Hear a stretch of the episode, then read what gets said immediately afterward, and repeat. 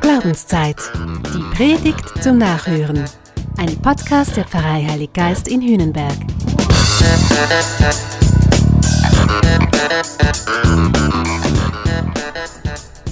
So, hier kommt der letzte Podcast vor der Sommerpause. Ende August geht es dann weiter. Und bis dahin heißt es ausruhen, Batterien aufladen und den Fokus wieder scharf stellen. Das Leben ehrlich anschauen, Prioritäten setzen und Gott bitten, dass er uns befähigt, sie dann auch umzusetzen. Für Jesus ist das super wichtig. Wir hören immer wieder davon. Zum Beispiel letzten Sonntag. Da hat Jesus Sätze rausgehauen wie die hier. Lass die Toten ihre Toten begraben, du aber geh und verkünde das Reich Gottes. Oder keiner, der die Hand an den Pflug gelegt hat und nochmals zurückblickt, taugt für das Reich Gottes. Das ist echt heftig, das provoziert. Und genau das will Jesus. Provokare heißt so viel wie hervorrufen, zu etwas aufrufen. Jesus will, dass du dich entscheidest. Schau nicht zurück, leb nicht in der Vergangenheit, und unterscheide, was in deinem Leben totes Zeug ist und was dich wirklich weiterbringt, was jetzt angesagt wäre. Schau zu, was Gott dich führen will. Wir sollen uns ums Reich Gottes kümmern. Alles andere ist nur Zugemüse. Und das provoziert ja tatsächlich. Ich meine, die beiden Männer, die Jesus da ansprechen, die sind eigentlich total gutwillig. Sie haben das Gefühl, dass es eigentlich ganz gut wäre, sich auf Jesus einzulassen.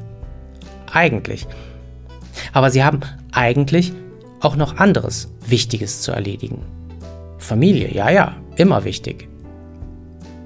Ein bisschen später im Lukasevangelium entschuldigen sich die Leute dann gleich reihenweise bei Jesus.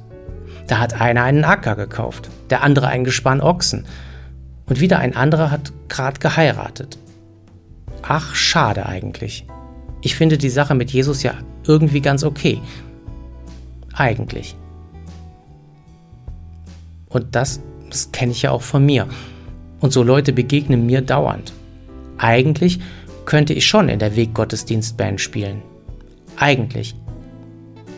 Eigentlich möchte ich viel öfter mit meiner Gemeinde Gottesdienst feiern. Eigentlich.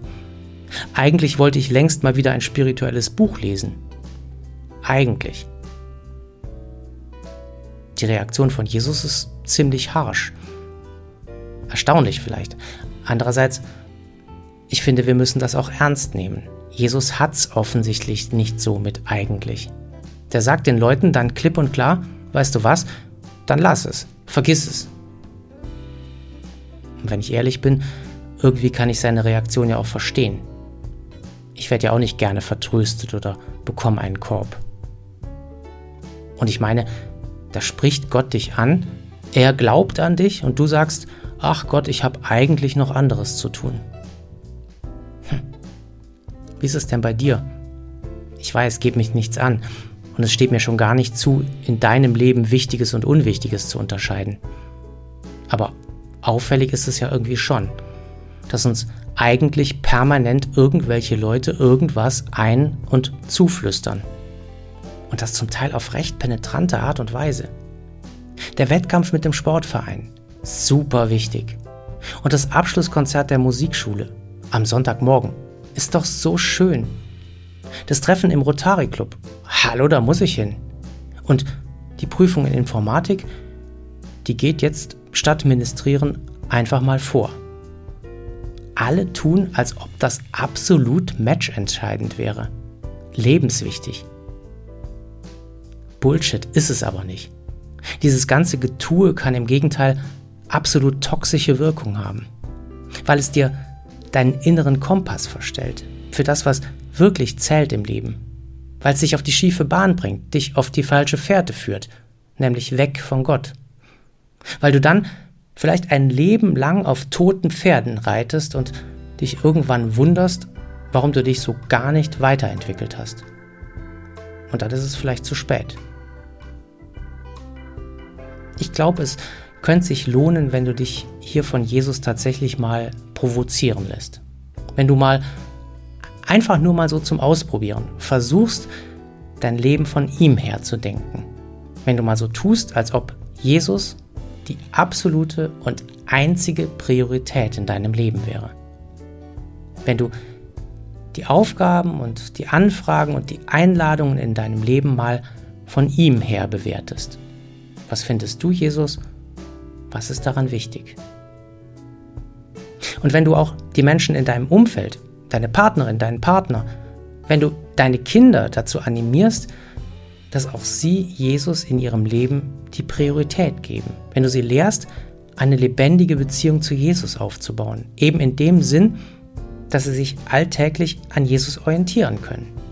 Wenn du ihnen zeigst, dass Verantwortung übernehmen, Zuverlässigkeit, Treue, Hilfsbereitschaft üben viel wichtiger sind und sie viel weiter führen, als auf irgendwelchen Bühnen zu performen, sich in irgendwelchen Positionen super wichtig und unverzichtbar zu fühlen oder sich sonst in irgendeinem eigentlich zu verlieren. Ich bin mir fast sicher, wenn wir es schaffen, das Leben von Jesus herzudeuten, dann, dann wird unser Leben in keiner Weise ärmer oder langweiliger. Es wird auch nicht enger. Im Gegenteil. Ich bin fast sicher, unser Leben wird dann wahrhaftiger, irgendwie ehrlicher und damit auch sinnträchtiger und erfüllender. Wir müssten es eigentlich mal versuchen. So, ich hoffe, ich durfte dir das sagen. Ich finde, ich durfte, weil ich ja auch kein Meister bin da drin. Eigentlich gar nicht.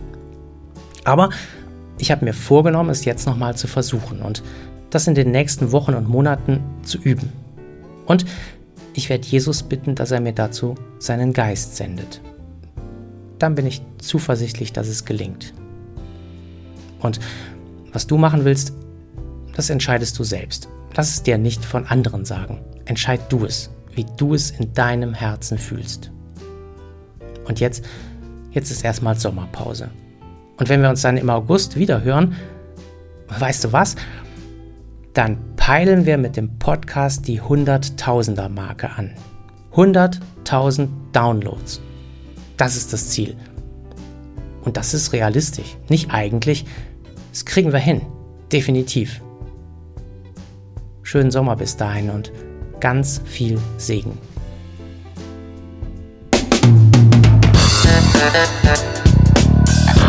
Das war Glaubenszeit. Die Predigt zum Nachhören. Ein Podcast der Pfarrei Heilig Geist in Hühnenberg. Gesprochen von Christian Kelter. Idee und Konzeption Biesberg Media Group. Wir machen Medien.